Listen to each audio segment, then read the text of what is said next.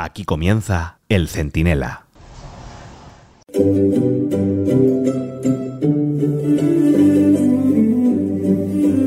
Aunque ya estén las terminales anchistas dándole al patrón masajes con final feliz, lo cierto es que ayer el Parlamento Europeo y el consejero de Justicia, Didier Reynders, le dieron a Pedro Sánchez en toda la boca al debatir sobre la salud de la democracia en España y advertir que vigilará muy de cerca el engendro ese de la ley de amnistía. Fíjense si lo sabe Pedrito, que hoy mismo ha huido a Israel y Cisjordania, donde se espera que se haga pues muchas fotos y meta bastante o por lo menos un poco la pata.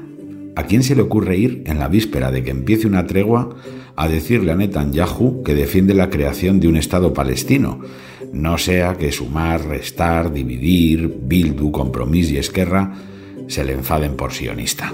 Soy Antonio Naranjo, esto es el Centinela Express y si Pedro Sánchez no nos detiene, en un momento se lo explico todo.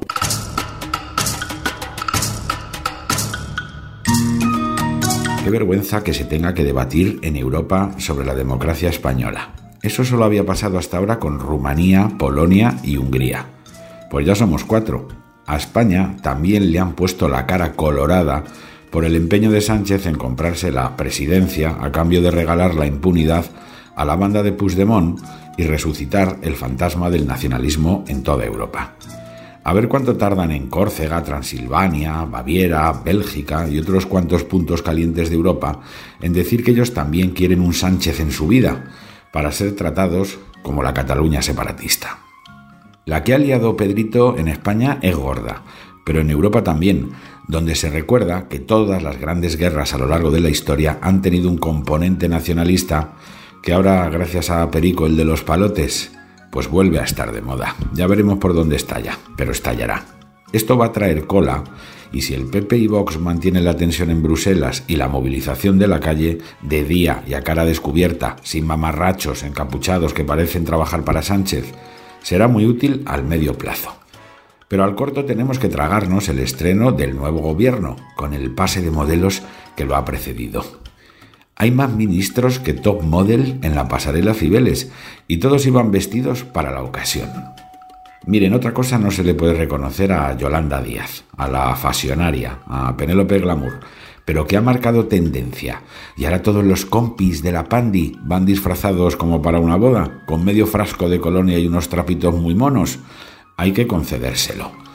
El debut del nuevo gobierno nos ha permitido conocer a joyas como Sira Rego, que parece la niña del exorcista, clara aspirante ya a suceder a Irene Montero como la favorita del periodismo crítico.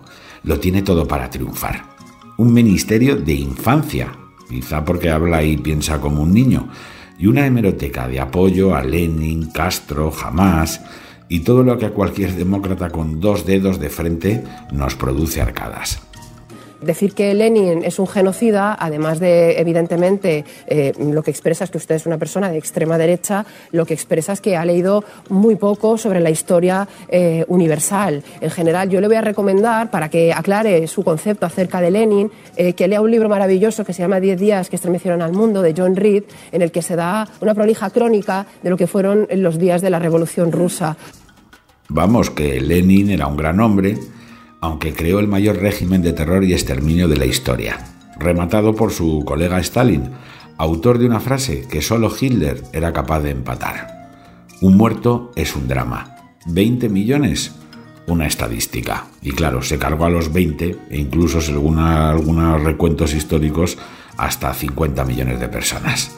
Bueno, pues esto es lo que Sánchez tiene en un gobierno intervenido desde Waterloo, que es donde realmente está ahora la Moncloa y para taparlo les ha dejado una cartita a todos sus ministritos en la que les pide que honren la palabra dada y no se dejen vencer por la crispación que por supuesto otros generan. El tío Pedro, hablando de honor y de convivencia, es como Jack el Destripador disertando de cirugía. Y así vamos a tirarnos cuatro años, salvo que Europa, el Tribunal Supremo, la oposición, el Senado y la sociedad civil hagan su trabajo denunciar hasta el infinito y más allá las andanzas del mayor peligro público que anda suelto por Europa. No caerá la breva de que se lo queden en Israel para que lo arregle todo por el mismo método que en España. Sentarse con Hamas en Cisjordania sacar el kit de negociación habitual, ya saben, con mucha vaselina. Y claro, darle a los terroristas todo lo que le pidan. Menudo es Pedrito, solucionando conflictos.